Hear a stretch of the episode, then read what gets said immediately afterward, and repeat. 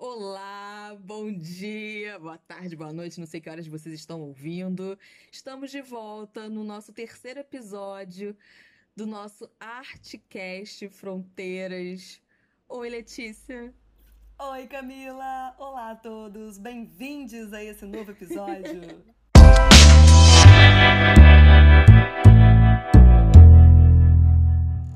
Vamos pro nosso tema de hoje. Esse tema aí, que a gente não pode fugir dele, inevitável, a gente tá vivendo ele ainda. Hoje a gente vai falar sobre quarentena, sobre esse caos todo que a gente ainda está imerso, né? Por mais que não possa parecer, ainda estamos imersos. E aí eu vou, vou dar uma passada rapidamente sobre como tudo isso começou. O primeiro caso do, do novo coronavírus foi registrado na cidade de Wuhan, na China, em dezembro do ano passado, de 2019, né? Para quem não sabe o que é o coronavírus, né? Os coronavírus são uma grande família de vírus comuns em muitas espécies diferentes de animais né? Gado, gatos, morcegos. E raramente os coronavírus que infectam animais podem infectar pessoas. Só que, né?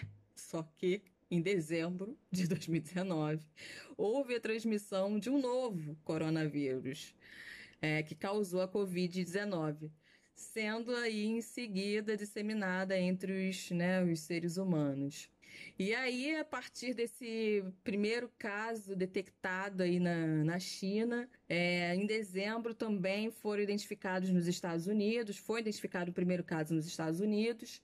É, é, rapidamente, o Wuhan, que era o epicentro do coronavírus, anunciou o fechamento de aeroportos e, e estações de trem. No final de janeiro, o vírus é identificado no Canadá, Taiwan, Alemanha, Espanha, Portugal, França, Itália, que o bicho pegou completamente na Itália, né? Que é, é e aí no Brasil, as primeiras ações ligadas à pandemia do Covid-19 começaram em fevereiro, com a repatriação dos brasileiros que viviam em Wuhan. 15 dias depois, no dia 26 de fevereiro, é que foi confirmado o primeiro caso no Brasil, em São Paulo, de um paciente, um homem, de 61 anos que viajou à Itália. Fora, né? Uhum. É. Aí o país também confirmou a primeira contaminação quando a Europa já confirmava centenas de casos e encarava mortes decorrentes da Covid. E aí, depois, em apenas três meses, o vírus se espalhou para mais de 150 países e territórios. E 11 de março, a Organização Mundial da Saúde declarou a pandemia. Isso no dia 11. No dia 13, o Ministério da Saúde regulamentou os critérios de isolamento e quarentena. No dia 17 de março, o Ministério da Saúde notificou a primeira morte por coronavírus no Brasil que foi uma vítima, que foi um homem de 62 anos, que tinha um histórico de diabetes e hipertensão, que estava internado numa rede de hospitais Lembro. em São Paulo. E também uma mulher de 63 anos, que morreu com sintomas de coronavírus em Miguel Pereira, aqui no Rio de Janeiro. Pegou da patroa, que né? ela era uma empre... exatamente, ela era empregada doméstica, a patroa viajou para a Itália, foi diagnosticada com o novo coronavírus e transmitiu para sua funcionária. Então, e a partir daí, a gente sabe muito bem tudo o que aconteceu, né? Eu acho que eu não preciso ficar falando detalhes por detalhes. Fazer toda essa retrospectiva toda certinha, né? Fazer. Eu acho que isso aí a gente pode assistir no dia 31. Quem tiver coragem, quem tiver sangue, um sanguinho de barata, Nossa. assistir na retrospectiva Bom, mas o que eu queria, eu queria buscar aqui na nossa memória, primeiramente, você lembra dessas notícias de fora? É, como você pensava quando você já sabia que existia uma pandemia, mas que ainda não tinha chegado no Brasil, o que, que passava pela sua cabeça? Você tem essa memória? Olha, eu lembro de, de um, um, certo receio, né? Assim, não tava aqui no Brasil ainda, a gente via os números de mortes e a gente, eu pelo menos, eu me assustava, assim, um pouco. Eu tava achando tudo muito surreal, né? Porque é isso, assim, é sem precedentes na nossa história, né? Então, uhum. e eu lembro de ter um pouquinho de medo, assim. Eu, eu era muito era mais medo, realmente. Eu fiquei tentando pensar assim outra coisa, porque é isso, a gente não sabia como que ia chegar aqui, a gente não sabia como que ia reagir aqui. tinha uma certa esperança de que, não, vai chegar controlado, a gente já vai ser tudo rápido. Que, enfim, né, a gente sabe que estamos até hoje aí com essa esperança de que uhum. acabe logo e nunca, né? Você, uhum. você lembra disso? É, é, cara, é muito, é muito parecido contigo, assim. Eu, fi, eu ficava meio que, gente, que, imagina, eu ficava nessa coisa de tentar imaginar e não conseguir imaginar é, se, se esse vírus chegasse, a pandemia chegasse até aqui, ficava, cara, que bizarro. Era é. uma, uma sensação muito de que bizarro. Que bizarro, que loucura. Né? A gente não está pronto, a gente não está pronto para um evento desse de tamanha magnitude. Exatamente. Eu não tinha, eu não tinha, realmente eu não tinha nem como comparar, né? Eu não vivi nenhuma outra pandemia assim é, declarada, né? A coisa foi tudo muito rápida, né? Em pouco tempo, uh, a China, acho uhum. que, sei lá, já parou tudo, já fechou, os outros lugares começaram a fechar e, e, a, e a, quantidade de morte foi, foi sendo grande. É, é. E você lembra do, desse dia, assim, tipo, quarentena já era, pô, fechou, não pode mais nada? Eu, eu lembro, a única coisa que eu lembro, vou te falar, eu tava participando de uns ensaios com uma, uma galera que ia estrear uma peça e aí eu lembro, no dia da estreia da peça eu ia, foi quando decretaram que teve pandemia. Acho que foi quando decretaram não, foi quando estavam ali para decretar, porque eu lembro que eu tava um pouco gripada. Sabe, eu sou muito alérgica, né? Então eu fico assim, uhum. espirrando bastante. E às vezes dá até tosse, realmente. E eu lembro que eu falei assim, gente, eu acho que eu não vou na peça. Ainda não tinha fechado o teatro, tava prestes a, a, a fechar, assim, uhum. né? Eu falei, Gente, eu acho que eu não vou na peça, porque se eu der um espirro, se eu der uma tossidinha, as pessoas vão achar que eu tô com coronavírus, né? E eu lembro de eu assim, toda preocupada, será que eu vou? E no, na, no mesmo dia, eu acho que eu fui falar com a, com a menina que é atriz também. Eu falei, cara, como é que tá? Você acha que vai rolar? Ela, é, então, a peça acabou de, de ser cancelada porque realmente é perigoso. E foi quando eu acho que caiu assim no meu colo a informação. Buf! as coisas começaram a ser uhum. canceladas. Uhum. Eu lembro que eu fiquei assim, gente, é, é real então, né? Peraí, é. calma aí. E a ficha come... também começou a cair quando as coisas foram. Quando a quarentena se realmente se instalou, né? Tipo, Sim. eu tava. Cara. tava em São Paulo, né? Que assim, ouvi o, o primeiro episódio tava do show dos Backstreet Boys. Menina, olha, deixa eu fazer aqui um retrospectivo uma retrospectiva.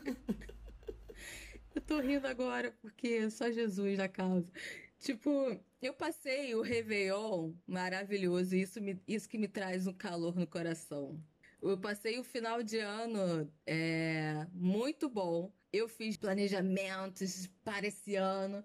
Eu tava, inclusive, eu tinha comigo um planejamento de carreira que eu vinha conseguindo cumprir no sentido de a cada ano que passa eu estava conseguindo mais trabalhos e mais ganhos financeiros. Uh. Pelo menos nos últimos dois ou três anos. E aí esse ano eu falei, não, esse ano eu vou bater minha meta, cara. Esse ano vai, esse ano vai ser o ano. esse ano. 2020, esse data ó, é emblemática, né? 2020, esse ano vai. Tá. Com certeza, não, é um número cabalístico. Ainda fui ver que era o número, que era, que era o ano do sol. Meu filho, eu sou leonina, sou regida pelo sol. O sol, esse é meu ano. Esse é Aí meu eu. Fui, terminei o ano. Terminei o ano super próspera, tava rica, eu tava rica, como nunca antes, na história de Camila Oliveira. Eu estava com dinheiro. E aí. Eu fui para São Paulo, passar o Natal com a minha família lá. E aí uma amiga tinha me chamado pra ir pra Ibitipoca. é, passar o ano novo. Aí eu saí de São Paulo só pra ir pra Ibitipoca, assim, ficar numa pousada. Eu tava muito próspera. E aí eu nunca. Eu, era um lugar que eu super queria conhecer, que é um lugar que todo uhum. mundo, né? Meio tava, tava toda ah, hora vendo fotos do lugar e também. tal. Claro, é, e é lindo. E aí foi final de ano maravilhoso. Aí voltei de Bitipoca em janeiro. Conheci o Boff, me apaixonei, comecei a. Na... Falei, gente. É não, esse ano mesmo. Não, é esse agora ano sai mesmo. na frente que esse Fui para São Paulo para assistir o show dos Backstreet Boys, o ingresso que eu já tinha comprado. Fui, viajei, tava tudo lindo assim eu estava acompanhando as coisas que estavam acontecendo, mas é, como a gente falou antes, eu não tinha dimensão. O que, que ia ser essa coisa aqui, né? Se essa coisa ia chegar, como, como ia, chegar ia ser. Aqui, né? E aí, cara, o show acho que era dia 15 de março, se eu não me engano. Tipo, dia 14 já estávamos em quarentena, o show foi cancelado. Aí, minha filha, a minha vida virou aquele meme volta que deu merda. o mundo desabou na minha cabeça. Eu fiquei presa. Ah, 2020, a minha memória positiva ficou presa lá em janeiro. Eu, fevereiro, março. E agora você falando, não rolou carnaval. A minha memória ficou lá no carnaval. É tão é, surreal esse ano verdade. que assim. Teve carnaval. Gente. Verdade, rolou um carnaval que foi ótimo. Super rolou, a gente passou carnaval Que a gente inclusive. curtiu juntas. E aí, é... foi maravilhoso. Mas a partir daí, a partir desse mar, de, de, março, né, dessa quarentena, as coisas começaram a, a, se transformar. E aí a gente falando, né, a gente pode citar as coisas, né, como o governo encarou essa pandemia. É, acho que a gente acompanhou bem, né? Até quem não estava acompanhando muito também estava meio que sabendo como o governo é, essa coisa de tinha um ministro logo no início, o ministro que estava fazendo lá é, gostando dele ou não, estava fazendo lá o seu trabalho. É, eu acredito, pela minha visão, até um trabalho bem feito e por isso mesmo que ele não. Que ele caiu tão rápido, né? Exatamente. E aí o governo ficou nessa. Nunca admitiu, né? Até hoje, a gravidade do coronavírus. É, encarou como uma gripezinha. Mesmo o presidente tendo se infectado, um dos filhos também tendo se infectado, ainda assim eles não assumem que é uma doença séria, né? Que é um não é só uma gripezinha. É. Não aí, é. É. E aí se dividiu entre salvar a economia e salvar a vida das pessoas. Enfim, a gente teve aí um ano tá, tem tido ainda um ano difícil, bastante complicado e o Brasil encarou essa pandemia de uma forma péssima, né? É, adotando da também muito um pensamento dos Estados Unidos até, que era essa coisa de, de tentar normalizar, é, tentar normalizar e comparar com acidentes de trânsito, tentar comparar com, com fatalidades, como se essa doença fosse uma doença não evitável, não, né? Como se você é. não pudesse fazer nada para evitar as mortes e as contaminações. É quase como querendo dizer que quem morreu, morreu porque quis, né? Isso é no... É. E quem morria era só idoso mesmo, idoso já estava para morrer. É, de uma, de uma desumanidade, de uma desumanidade assim, assim surreal para mim, né? Exato. Totalmente. E aí, Lê, assim, vamos fazer. Como é que foi para você a partir daí? Como é que você, como é que você lidou com essa quarentena? Como é que foi, cara? Pessoalmente, profissionalmente, o que, que você pode dizer assim? Vamos trocar sobre Vamos isso. Vamos trocar. Olha, eu eu tive fases assim. Para mim, com certeza, o início foi muito difícil.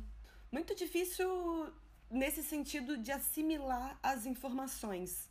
Primeiro que era muita informação sobre a própria doença, a, a rotina de todo mundo mudou drasticamente, da noite pro dia todo mundo estava parado. E ao mesmo tempo, com tudo isso, a gente via e vê até hoje pessoas desrespeitando muito, né?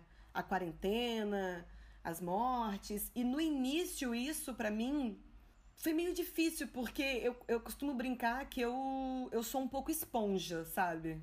Eu acabo sentindo uhum. um, um, pouco demais, assim, as coisas. Então, para mim, eu, eu senti muito nesse início, sabe? Eu fiquei muito triste. Eu tive momentos de ficar totalmente sem ânimo mesmo, assim, sabe? Eu lembro de ter dias. E assim, não, eu não posso negar os privilégios que eu tive e tenho nessa quarentena, porque querendo ou não, eu moro sozinha aqui no Rio de Janeiro, mas eu tive o privilégio de vir para casa do meu namorado, fiquei aqui um tempão depois fui para minha casa, voltei de novo. Então, é, não ficar sozinha foi, foi, foi muito importante para mim.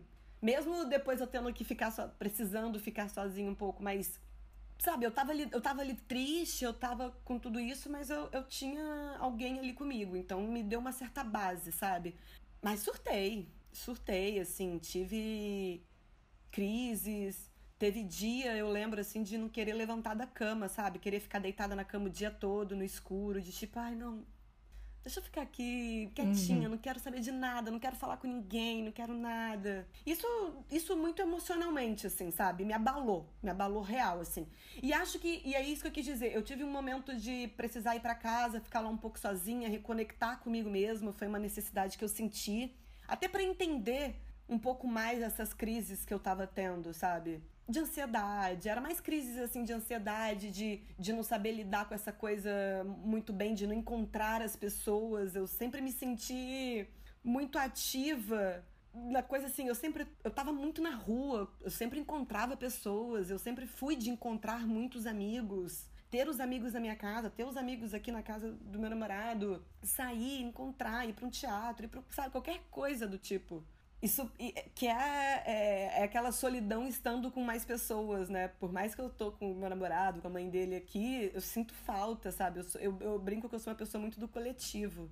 Mas enfim, emocionalmente, é uma, foi uma montanha russa para mim. De acordar um dia num humor e terminar o dia em outro, realmente, assim, sabe? Ou então começa de um uhum. jeito e oscila pro outro e depois volta, porque também ficou tudo bem depois. Caraca. Você conseguiu lidar bem, assim, com as suas emoções, com essa sensação toda de. claro que não. Cara, pelo menos você teve uma coisa. É muito bom você poder escolher, né? Você ter poder de escolha, ou ficar sozinha, ou ficar com alguém, ter alguém para ficar. Com certeza. Eu não consigo imaginar, com assim, como deve ser ruim quem mora para quem mora sozinho e não tem essa, essa escolha, né? Como deve ser doido, e, assim. Né? De às vezes você não tem é, é. para quem dá oi, sabe? É, muito tempo. E eu, e eu percebia, assim, o quanto. Eu também sempre tive uma vida muito ativa, de para cima para baixo, sem rotina, sem muita rotina. Sem uma né? rotina fixa, né? Exato. Uma coisa corrida. E eu acho que eu só percebi o quanto eu corri agora que eu parei, que eu tive que parar, né? E o mais bizarro é que quando eu tava correndo, eu ficava rezando para um dia que eu poderia parar. E eu achava que quando eu parasse, eu ia falar assim, gente, eu só queria parar. Se eu parasse, eu ia passar o dia inteiro vendo filme, série, se eu pudesse parar. Nada. Nada. Eu acho que foi o período que eu menos consumi é, filme, que eu é menos mesmo? consegui ler livro. É. É mesmo.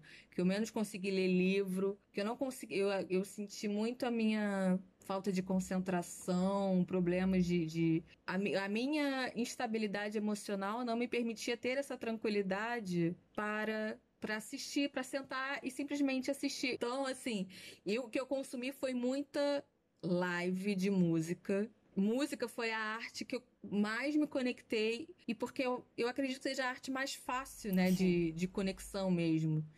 E fácil no sentido de, de, de sentir. Você entra no.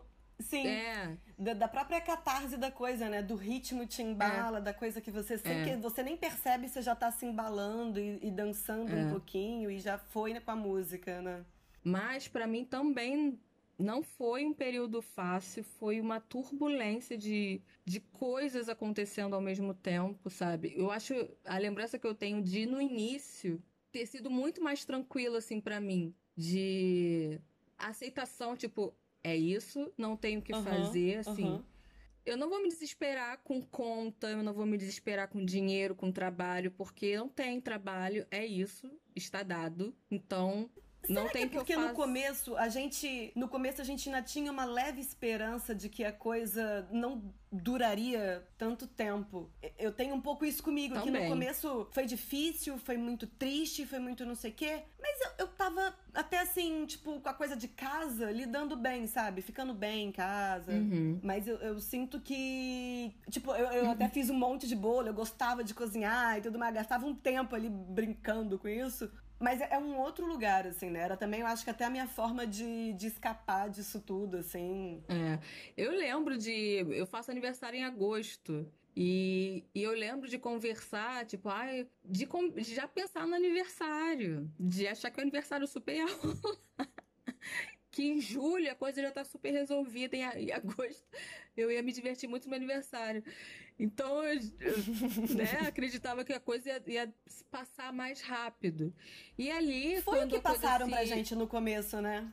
Que é, julho, é. agosto, no máximo, já. É. E o medo da. Do... E eu não lembro de não ter tido logo de início o medo da doença sei lá, eu não tive, eu não, eu não senti medo inicialmente. Depois esse medo apareceu. Quando eu me vi tendo que, que circular mais, assim, ir, vir para casa, eu tava com o namorado, então eu, eu ficava lá com ele, eu voltava para casa nesse, nessa, nessa coisa de circular, e aí eu, eu fiquei com um pouco mais de medo até de, nesse de dar um vacilo desse e acabar transmitindo pra minha família e tal. Então, mas assim, mas acho que no meio, eu nem sei se a gente está no sim, meio, em que sim. ponto que a gente está. eu sei que no fim a gente não tá. Mas teve um momento aí, logo depois, acredito que em, em junho, julho, a, o bicho pegou mais assim emocionalmente para mim. Eu acho que foram muitas coisas acontecendo ao mesmo tempo na vida pessoal na vida profissional, porque houveram cobranças mesmo, assim. Eu sempre me cobrei uhum. muito. E profissionalmente falando, eu tava absolutamente bloqueada criativamente. E aí, e, ao mesmo, e aí vinha aquela coisa: tem que se reinventar, tem que se reinventar, tem que criar alguma coisa, tem que produzir, eu tenho que se que. O que, que a gente faz nesse momento que a gente tá parado? Vamos inventar alguma coisa. Nossa, mas que artista tem que ser assim, artista tem que se virar, artista tem que. É. Todas essas, coisas gente, coisas. você não é atriz, grava um texto, faz um texto. Eu tô fácil. É, faz, bota as redes sociais. Exato, é papum. Escreve alguma coisa, aproveita. É, essa, quase essa ideia do aproveita esse tempo, como se estivesse de férias, né? É. Aproveita esse tempo em casa é, para fazer, exatamente. querido. Eu não tenho cabeça. E aí eu passei a maior parte do tempo absolutamente bloqueada criativamente, absolutamente sem conseguir produzir, me reinventei porcaria nenhuma. Exatamente. Mas tudo isso, hoje eu vejo, hoje eu já consigo tirar lições que eram que eu, eu pude me perceber enquanto atriz e quanto artista. Eu pude me perceber ah. como mulher, como pessoa. Foi assim, tem sido uma uma obrigação, tipo, me forçou absolutamente, não só a própria situação da quarentena, como a situação de tudo que eu vivi com a quarentena. Camila, uhum, não tem mais uhum, tempo, querida. Uhum. Agora é hora de você parar e olhar para você. Pum. E aí várias outras coisas vêm junto.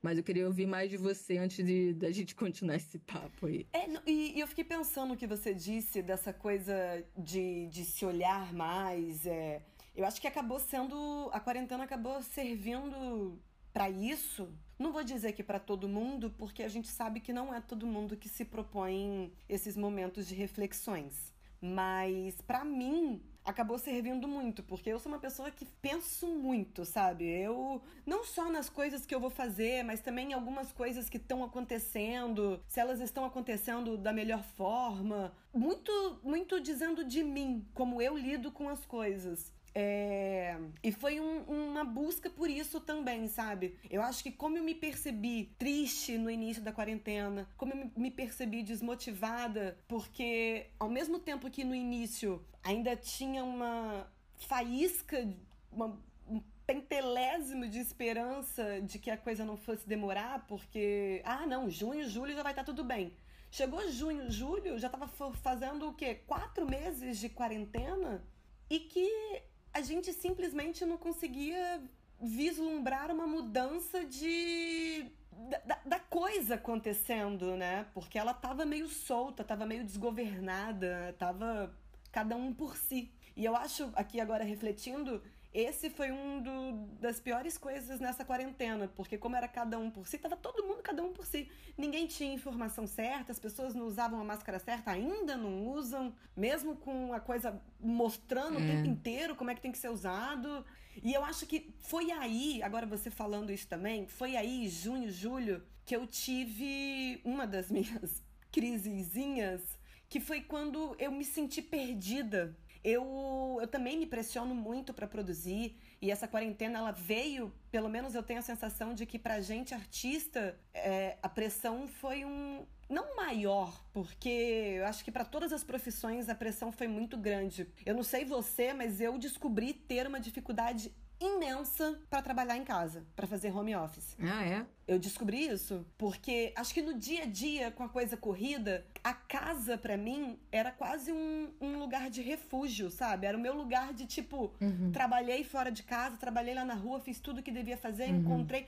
Até quando ia fazer coisas em casa, eram pontuais. Sabe? É. Essa coisa da rotina ser no mesmo lugar que você descansa, para mim foi foi um pouco complicado de entender, Sim. sabe? Porque aí era eu sozinha tendo que me é, tendo que ser rigorosa comigo. E dentro de casa era o lugar em que eu era menos rigorosa comigo. E quando porque... e quando teu home office, teu computador fica lá da cama. ah, vou só dar uma deitadinha aqui rapidinho. Nossa, para mim foi. E assim, isso porque o quê? Eu não tenho filho. Pois é. Não tenho bichinho de estimação. Então eu fico imaginando uhum. essas coisas que eu ia surtar. Eu vejo galera que faz um milhão de coisas, eu aplaudo. É só você com você mesmo. Eu também, que... gente. Toda vez que eu fico, que eu reclamo de alguma demanda, de estar tá me sentindo cansado, eu penso, gente, eu não sei como as mães eu não sei como as mães vivem. Como as mães conseguem? E é as não mães com, com criança em casa nessa quarentena e com criança tendo aula online. Olha, é nessa hora que eu repenso a maternidade. E aí que tá a doideira, porque a gente se pressiona tanto e não é como se também a gente não estivesse fazendo nada, ou eu pelo menos, sabe, olhando agora para trás. Eu, eu uhum. produzi, eu consegui fazer um curta, consegui fazer uns vídeos, consegui. Enfim, enfim, consegui coisas de atuação, que, eu, que é o que eu mais amo, assim, né? Então, consegui. É, e, não, e você falou do curta, você falou do curta rapidinho. Foi um baita curta. Fala do teu curta, cara, aproveita. Nossa, total. Então, a gente tava muito bloqueado. Eu e o Gabriel que fizemos, né? Eu tô aqui na casa dele, então a gente tava aqui. Fiquei sabendo de um festival que tava rolando me mandaram esse o link do festival e eu tava muito desanimada, assim, de tipo, cara, eu não vou fazer nada, sabe? Não, não, não. Mandei uhum. para ele, e falei, ai, olha o que, que me mandaram. Ah, mas nem tenho ideia para nada. Até que um dia, eu não sei nem dizer quem foi que teve a ideia, a gente resolveu retratar totalmente a nossa realidade de quarentena.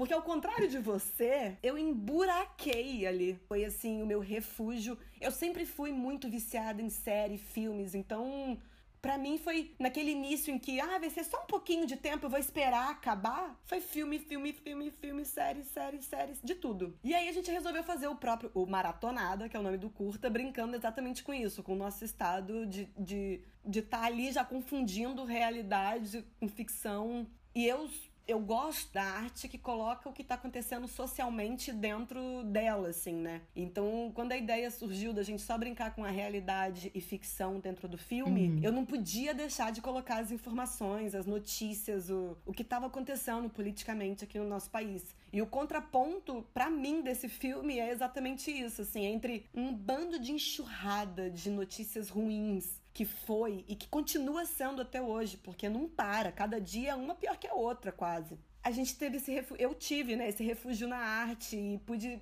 escapar ali, brincar, surtar, deixar o meu lúdico solto. Foi um suspiro, amiga. E agora pensando, logo depois do, da, da produção do curta todo, eu tive um período ali em que eu senti um vazio, sabe? E acredito até que foi isso, porque como eu fiquei um tempo sem fazer nada, foram duas semanas intensas para gravar esse curta, assim, virando noite, produzindo cenário, uhum, objetos, uhum. figurino, tudo. Depois não tinha mais nada de novo. Caraca, e fiquei num limbo. Exatamente. Foi assim, bo. E aí que foi a hora que eu comecei a pensar assim do tipo, peraí, o que, que eu quero fazer? Porque é um momento que eu acho que começou também a cair a ficha de que a internet tava ocupando esse lugar ali, né? Era, é uma vitrine pra gente, é um lugar pra gente se mostrar. E como não tem mais a rua pra gente ir uhum. lá, pra gente ir fazer um curso num uhum. outro grupo de teatro pra também ser vista, não tem. Então a única vitrine vitrine que a gente tem agora é o Instagram.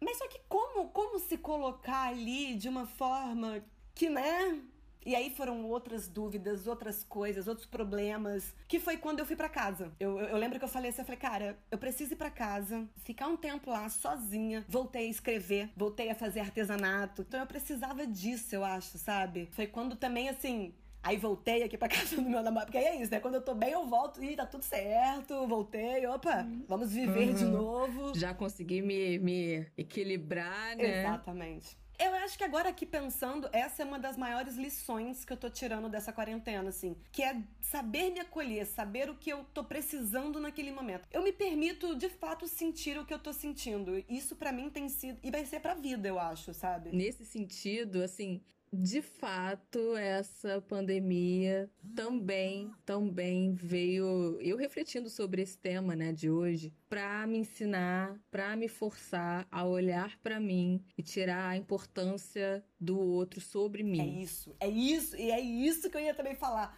É, é o, é o como parar de esperar a, é, é, é, quase a coisa da nossa profissão, né? De ser é, reconhecido, é. de sermos. Parar de esperar o reconhecimento no outro, é entender qual é a nossa uhum. arte, né? Qual é o nosso jeito de se expressar. Inclusive, meu amor, esse podcast nasceu disso tudo. Pô! E, uma, e é uma grande vitória depois de toda essa jornada para mim emocional, sabe? Depois de toda essa montanha russa emocional. Eu não sei o que vem depois, mas esse agora tá sendo maravilhoso porque eu tenho percepção total de que eu comecei bem, fui pro fundo do poço, assim, eu acabei arrumando algumas estratégias para ficar bem. Uma das estratégias era realmente ficar mais ausente dos telejornais, assim é, do noticiário. Eu não queria ficar alienada, eu queria saber o que estava acontecendo. Eu queria principalmente me informar sobre a, a doença, sobre o vírus, mas eu não me aprofundava nas questões, nas declarações, nas, sabe, nas, no próprio caos que o, que o governo lançava para piorar ainda mais as coisas.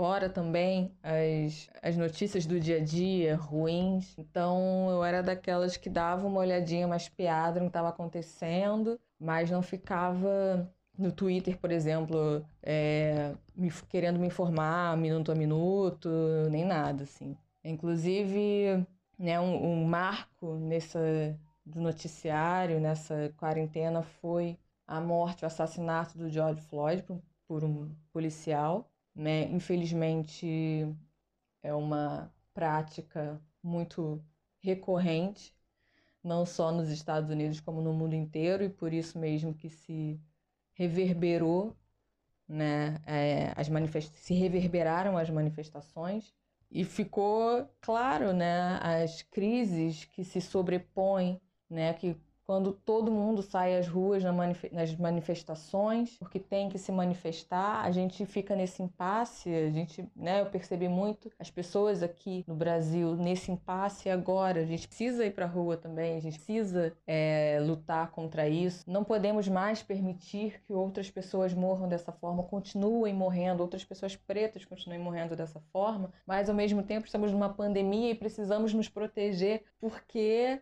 a gente acaba se, se deparando, porque tudo que o Estado, um Estado genocida, e que a gente sabe que os pretos são o alvo desse genocídio, tudo que eles querem é ver preto morrendo. Então a gente vai morrer, morrer pela polícia ou a gente escolhe morrer pelo vírus? Então é, foi um momento muito duro.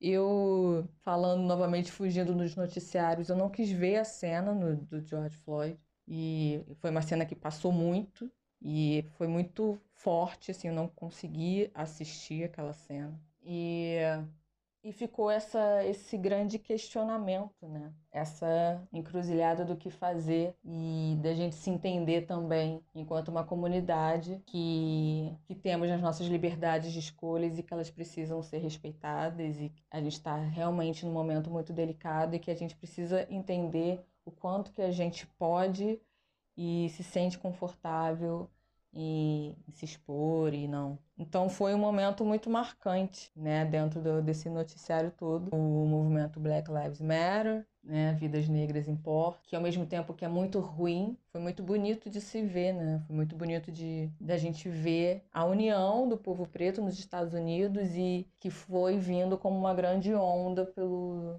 pelo resto dos países, assim. Uma outra, é, eu acho que, como eu já falei da a música, né? Uhum. Eu voltei a meditar, uma coisa Ai, que, que, que, me fez muito bem, tem me feito. Eu ainda não tenho conseguido fazer exatamente todo dia, mas assim, tem, me ajudou muito e eu percebi, porque é uma prática que eu venho há um tempo tentando estabelecer na minha rotina, e aí eu percebi que dessa vez ela veio muito diferente, assim, ela veio com muito mais facilidade, com muito.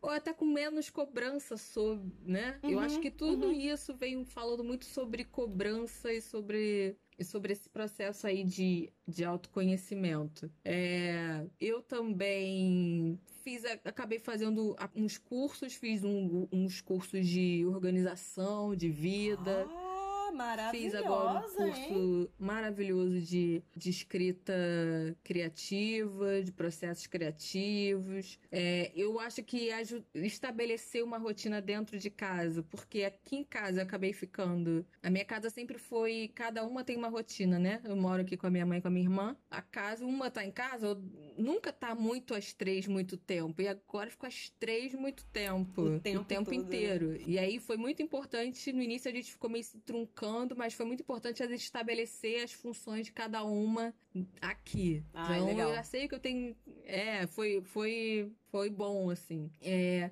financeiramente foi uma porcaria, né? Porque eu, eu trabalho assim. As pessoas geralmente perguntam, mas você faz o que além de atuar? Ai, gente, não faça essa pergunta pra um é, ator, não entendeu? Faz, não pra faz, uma atriz. Não, não faça. Acho que gente, a gente pode fazer. Acho que a gente pode fazer um tema sobre como lidar com atores. Como Todo mundo sabe que é difícil ser artista, é, ser atriz. E isso tem que ser um direito garantido, né? De um artista viver da sua arte com dignidade. Eu acho que não tem que se questionar por que o artista vive da arte dele. E não, e sim por que a gente vive gente, uma sociedade que é... o artista não consegue viver confortavelmente da arte dele. E que muitos artistas. É, e aí foi, foi punk, assim, tem sido ainda, né? Eu, tô, eu acho que eu tô o programa inteiro falando foi e me corrigindo pra tem sido, porque o que é, tem sido ainda. Ainda é. é. Ainda mas, é, né? mas assim, é, falando da questão emocional, dessa coisa de ir pro fundo do poço, tá, eu, né, como falei para você no início, eu entrei numa relação logo no, no início do ano, em fevereiro, e, tipo, fomos pegos por uma, por essa pandemia, a gente ainda se conhecendo. E tudo isso demandou emocionalmente para mim, tanto que eu não conseguia me concentrar nessa, em ver filmes, em, porque eu tava muito numa luta de querer fazer dar certo, sabe? E ao mesmo tempo que eu estava conhecendo a pessoa e estava querendo entender se, aqui, se, a, se, aquela relação estava enveredando para aquele lado por causa da quarentena, o que que era, o que que não era. Eu estava muito tentando me entender naquele lugar, tentando entender a relação e muito agarrada na ideia de, de fazer dar certo, de querer dar certo. E aí isso demandou emocionalmente uma. É, foi uma bagunça geral, porque uhum. eu tava me percebendo em muitos novos lugares. Nesse lugar, porque era, foi meu primeiro relacionamento sério. Sim. E, e aí eu tava me entendendo nesse lugar, eu tava me entendendo nesse lugar de artista que não, que não tem a possibilidade. Não é, não, não é nem a que não trabalha. Mas é que não, trabalha pra caraca, pô. Pois é, daqui não vai ter trabalho nos próximos meses e, e, e, o que fazer, tentando me entender nesse lugar de estamos vivendo uma pandemia, Sim. tentando me entender nesse novo lugar em casa, nessa nova.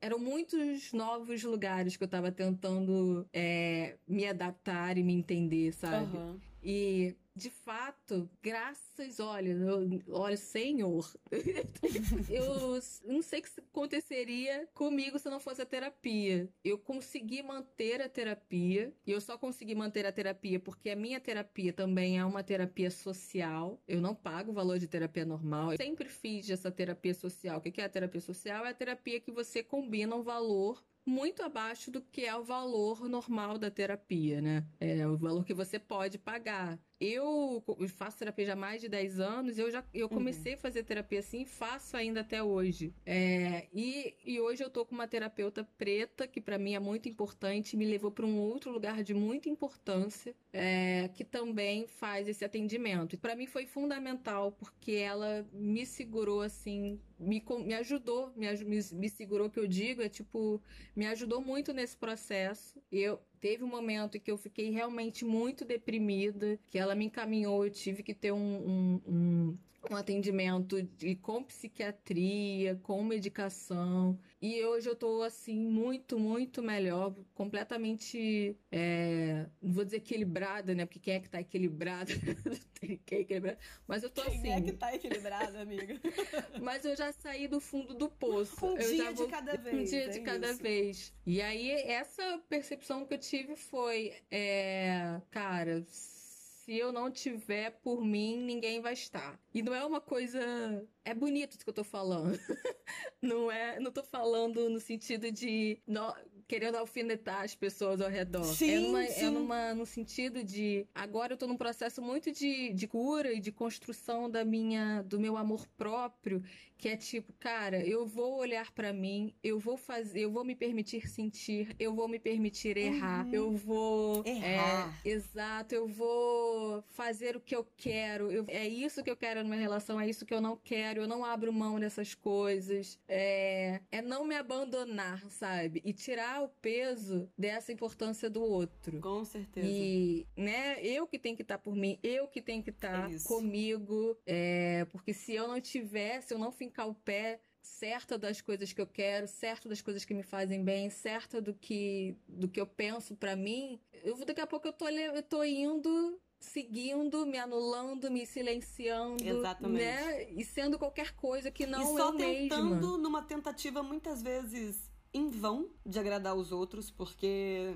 não dá para agradar Uhum. todo mundo antes de agradar a gente. Não dá. Essa foi Uhum. é uma lição é, é, aquela, é aquela lição que é difícil, porque a gente falar isso, acho que todo mundo entende quando fala isso. Mas é na prática que, Uhum. que às vezes você se pega fazendo coisa Uhum, que não é uhum. legal para você. É. E assim, foi, foi e olhar agora de fora esse curto período tão intenso, pra mim, eu tenho percebido esse avanço do, do quanto eu tenho olhado pra mim e não é de uma maneira egoísta e é, era, uma, era uma coisa absolutamente necessária porque a gente vive numa sociedade que vive nos silenciando, mulheres negras então vivem, vivem sendo silenciadas e aí é um, é um momento que não, eu não me permito mais, eu não permito mais que façam isso comigo, não permito mais. Não mais, né? E, e assim, eu participei de três lives esse- nessa quarentena. Na primeira live que eu participei, eu quase entrei em colapso. Foi horrível, porque o outro tinha uma importância ainda gigante pra mim. Por É, que, que a gente faz isso? né? foi uma coisa horrorosa. E agora, na terceira, eu divulguei para as pessoas. Eu falei assim: "Ah, eu acho que alguma coisa tá funcionando. Que eu saí divulgando, falando, assista minha live. é porque eu comecei a olhar para mim, eu acho que é isso. Que, que esse processo me ajudou a me acolher. Eu me acolhi mais, eu me olhei mais, eu validei mais, não só a mim mesma, como a minha história, a minha trajetória, o meu percurso. É, eu acolhi. Isso é amor, isso é processo de auto-amor. Isso de, é amor. é, amor próprio. Gente. A gente se acolher. Quando eu me acolho, olha, eu sou assim, Quando a gente eu fala falo de assim. autoconhecimento e autocuidado, é, disso, quando eu me né? predisponho a fazer um podcast, a me expor, expor não só a vida pessoal, de repente, a mi, né, mas expor às vezes as minhas limitações, de que eu não sei tanto sobre isso, de que Com eu posso errar, de que eu não falo tão corretamente, ou de que isso aqui é também um processo de eu estou me aceitando e eu estou me expondo da forma que eu Sim. sou, sabe? E você mais e você não tem mais Sim. tanto poder sobre mim. Acabou pra você. Exato, você não me. A sua opinião não, não, não, Não, tem é. mais tanta influência exato. sobre mim, né? A sua opinião é só a sua opinião. E, tá cara, tudo como bem. isso não é. Isso é um puta ganho, cara. Isso é um. Tô me achando máximo agora. e, e, cá, agora aqui pensando, porque você falou que a, terapia te ajudou muito, né? E tá contando esse processo de cura. É, eu, eu não consegui, durante essa pandemia, fazer esse, ter esse recurso da terapia. Mas eu posso dizer que é claro que assim, não é o que eu vou dizer aqui, não é substituindo a terapia. Quem tem a possibilidade de fazer, faça. Quem tem vontade de fazer, faça. É muito importante. Eu fiz durante um bom tempo, desejo voltar ainda, mas não foi possível agora na quarentena. Mas mais um privilégio que eu tive é de ter uma rede de apoio de, de pessoas que são importantes para mim e que me ajudaram nesse acolhimento. Não só me ajudaram no sentido de que eles me acolheram, mas no sentido de que me incentivaram também a me acolher, sabe? E isso eu posso falar do, do meu namorado que tá aqui comigo, isso eu posso falar de você, porque durante essa quarentena a gente se conhece há oito anos e, e o quanto a nossa relação nessa quarentena uhum. se estreitou, se afinou e, e chegando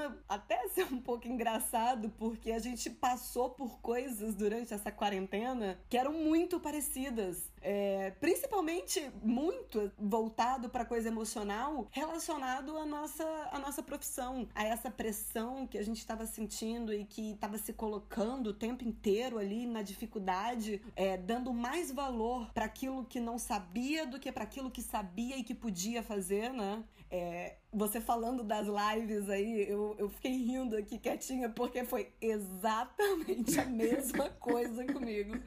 Primeiro que eu fugi de todas as lives no começo. Você falou que estava curtindo as lives de música, eu não conseguia me conectar àquilo. E aí, por isso que eu, até o meu refúgio continuou sendo na, nos filmes e histórias contadas do que num show, porque para mim aquilo não tava fazendo muito sentido. Mas.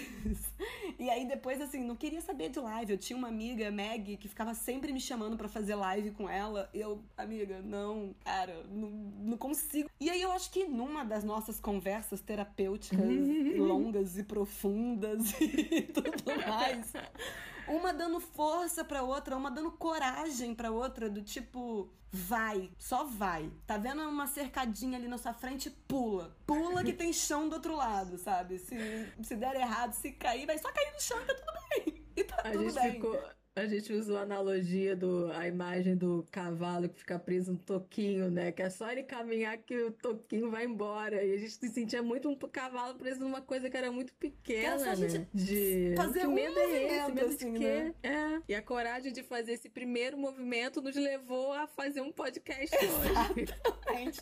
e foi um turbilhão de coisas, foram, né, uma, foi uma loucura, mas Cara, ter uma rede de apoio, seja na família, como você também teve aí. Então, a minha família mesmo tá toda muito longe de mim. A minha família é lá de Cuiabá, né? Eu acabo falando muito com a minha mãe, com meu irmão, inclusive até com meu pai, que a gente tinha uma relação um pouco mais afastada por um período da vida aí. E que até nessa quarentena também acabou dando uma reconectada. Eu acho que o sentido da vida, não querendo ser muito. Ah, aquela que quer falar bonito, sei lá. Mas ele pelo menos assim, para mim, hum. ele foi ele ganhou um sentido a mais, sabe? Porque por mais que tenha problema com algumas pessoas, tenho questões com algumas coisas, não sei o quê, em algum lugar as relações humanas, elas elas precisam prevalecer, assim, né? Então, uhum. essa reconexão é boa. É, eu, você falando assim, eu, eu, lembro que eu senti, que eu, que eu percebia o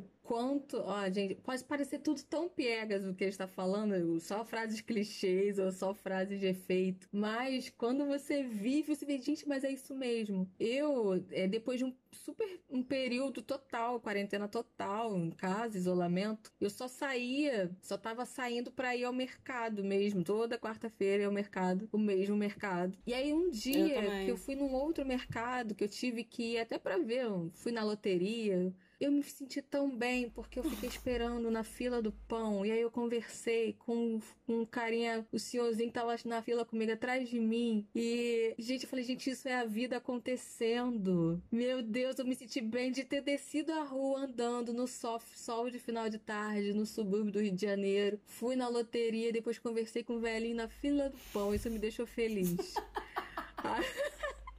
aí outro dia Aí outro dia eu fui na loja compra, é, trocar uma, um presente. Conversei com a vendedora. Corri atrás do ônibus, me senti bem porque eu tava vivo. Gente, eu, eu juro entendo, por eu Deus super... que eu me que eu, que eu me senti alegre de estar tá vivendo essas coisas tão pífias assim do dia a dia que a gente é, que a gente realmente não se dá conta no meio da correria, a gente acha que a vida é aquilo que ainda tem que ainda, que ainda vai, vai, ser conquistado, é, que a vida é, é só, doideira, só, as cara. férias de final de ano, que a vida é só o grande amor que aparece. Cara, a vida é tudo, é cada detalhe, é né? Inclusive, é, esse momento foi muito sobre isso para algumas pessoas, né? As escolhas que você fez na sua vida, porque nessa quarentena todo mundo teve que lidar é com as suas escolhas. E a falta delas. Mas assim, a gente conseguiu se perceber, fizemos essa autorreflexão, mas socialmente, se a gente for olhar assim no coletivo, no todo, no todo do povo. Desculpa.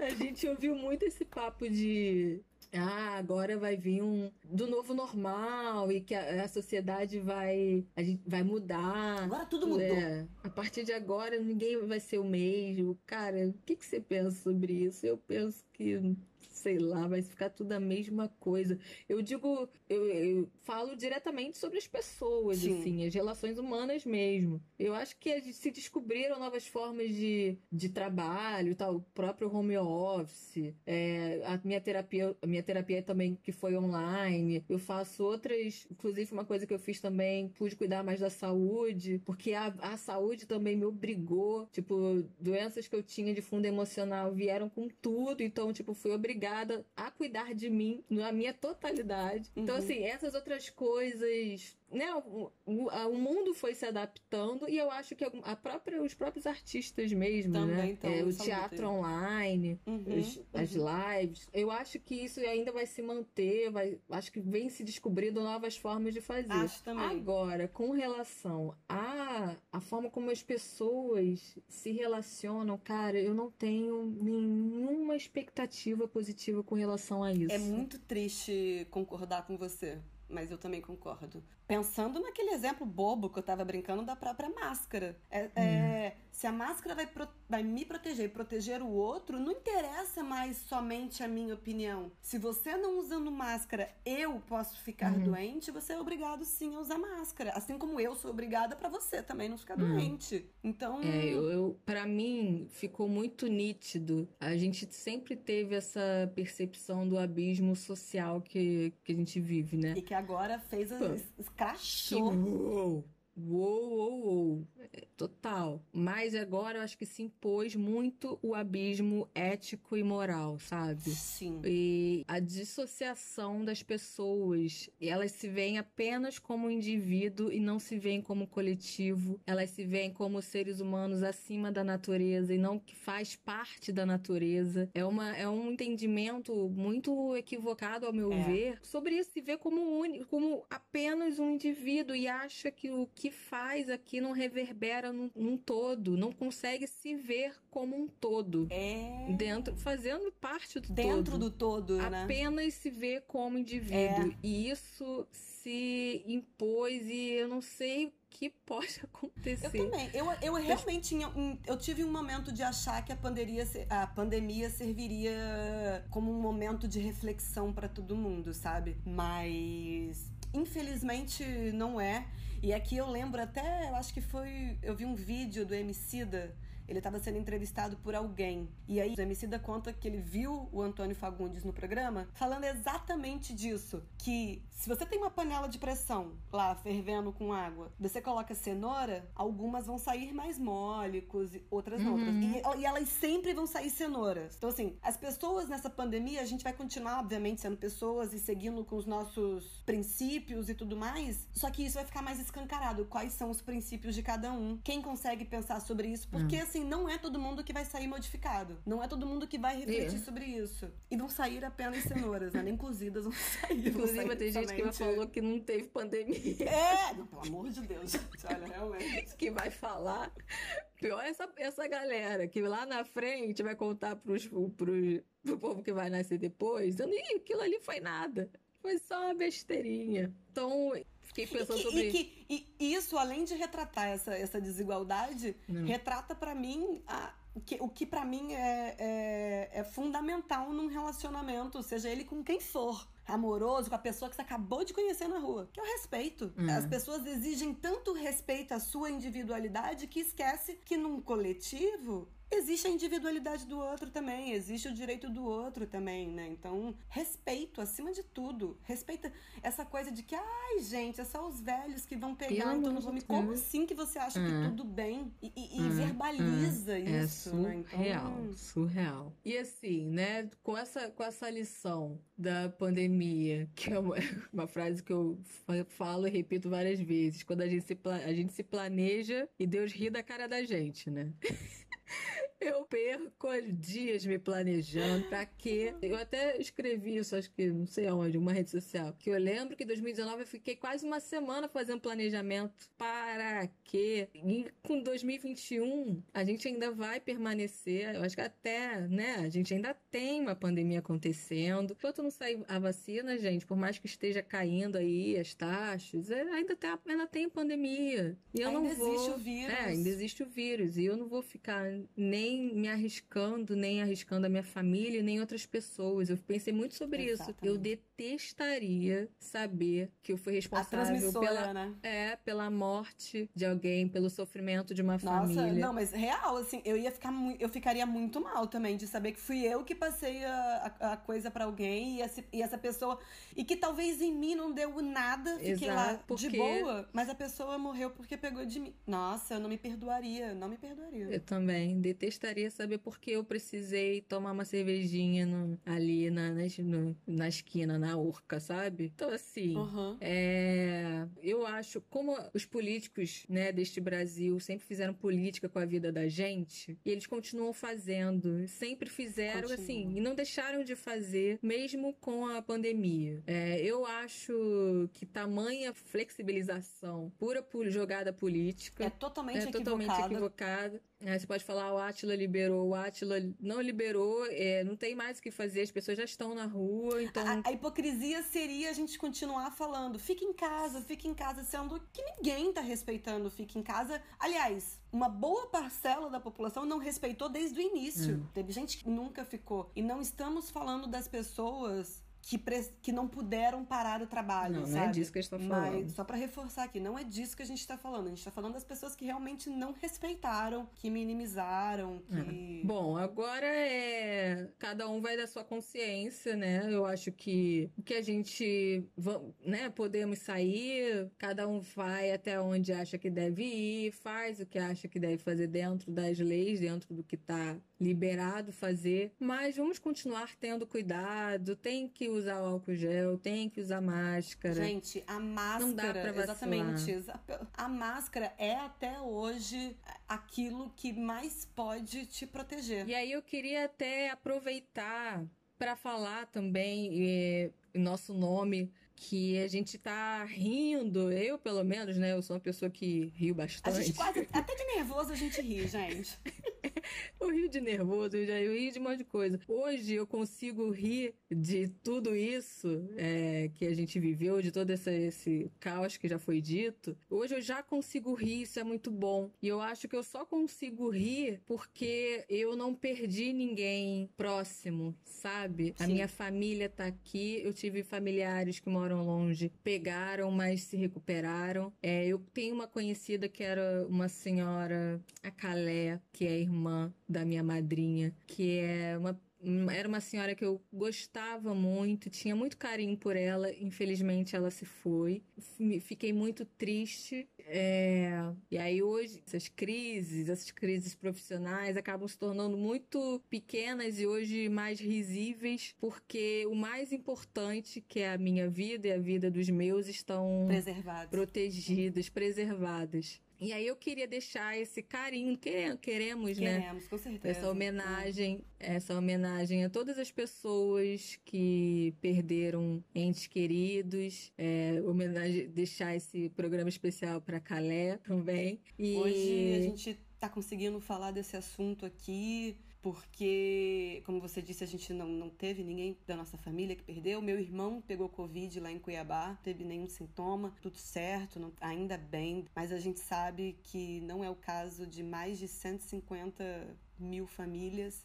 E realmente, assim, é um momento que a gente tira de solidariedade mesmo e respeito a todas as famílias que perderam os seus, porque eu não consigo nem imaginar, assim, a dor que é e não poder se despedir, sabe? Que eu acho que esse que é o mais é, difícil. É, é essa, essa é mais uma e só eu acho importante a gente falar de números para a gente finalizar. É, você levantou a bola aí muito bem levantada. Eu comecei falando os dados no início. Eu acho muito importante a gente falar esses dados finais aqui que a gente teve no Brasil até a data de hoje que a gente está gravando. É 5 milhões 105 mil e 33 casos de Covid e tivemos 150.772 mortes. E não existe isso de, ah, mas é pouco comparado. Não é pouco, são vidas, né?